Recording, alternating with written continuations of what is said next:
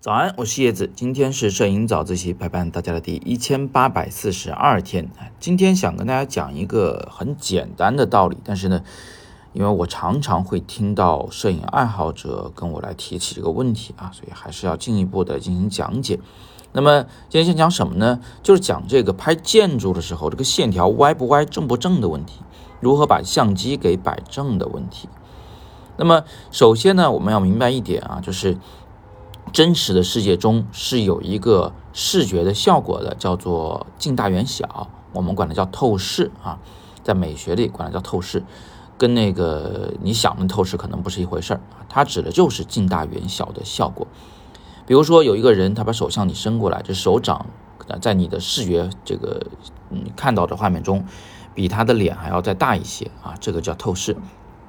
那么在拍建筑的时候呢，这一现象呢会被变得非常的明显，就是呃我们因为人比较矮，建筑比较高大，所以多少呢都会有点仰拍建筑。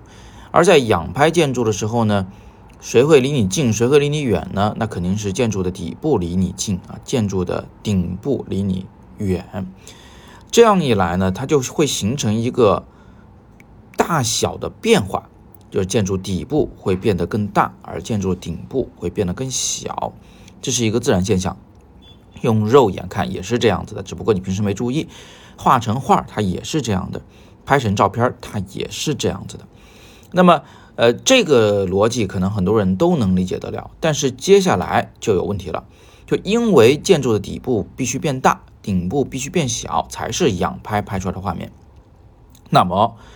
建筑左右两侧的那个竖线条，那个柱子啊，原本它是直立着冲着地面啊，垂直地面的。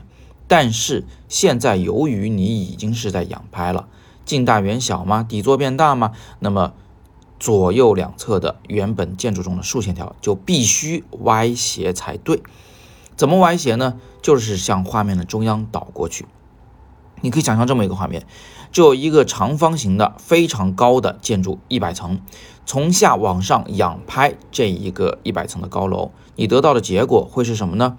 那注定就是啊，它变成了一个三角形，因为楼在你这一侧可能还是比较宽、比较大的、比较厚实，但是到顶部几乎就汇聚成了一个小点。整个楼会变成一个三角形，那它左右两侧的那个墙面原本是垂直地面，现在一定变成向中央倒过去的斜线啊！各位到这一步都一定要理解，再往后就会出现一个疑问了，就是那既然建筑左右两侧的边界会变成斜线而不再垂直，那我要怎么样才能保证我的相机是平着拍的这个建筑呢？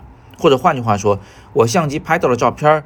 应该是什么样的才会不让人觉得这个画面有倾斜、有倾覆呢？其实呢，这里我们需要做一个辅助线，就是在整个构图的正中央啊，画一条竖线。这条竖线呢，得跟我们建筑上的同一个位置的竖线是同样啊，这个是重叠的。啊，我这么讲可能还稍微有点抽象，呃，换个说法吧，就是。整个构图正中央的建筑竖线必须是竖直的，啊而其他的左右两侧的都得向中央倒过去才对。注意啊，我说的一直是仰拍建筑时的一个情况。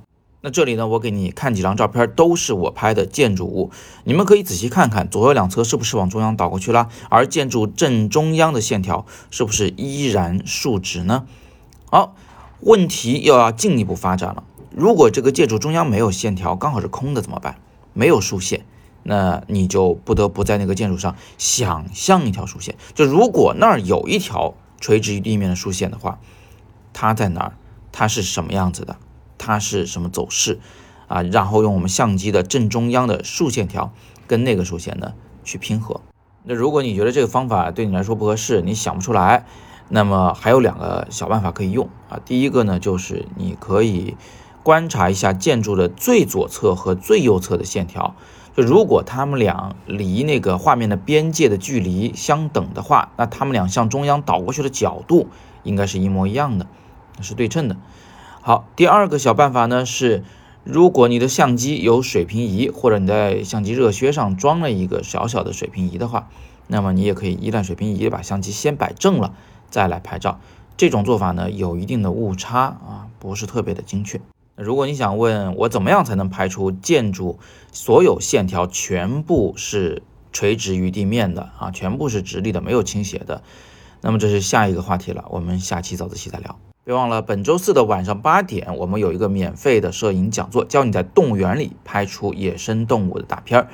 语音下方有一个海报，扫描它就能进入我们的课程专属群，并且得到我们的这个观看讲座的通知。另外，我将在本周六带领大家一起去拍天坛公园，在实践中来学摄影，这也是学摄影最快最有效的方式了。那所以大家如果想要跟我一起去天坛，可以点击阅读原文来了解这个天坛的外拍课的详情。今天是摄影早自习陪伴大家的第一千八百四十二天，我是叶子，每天早上六点半，微信公众号“摄影早自习”，不见不散。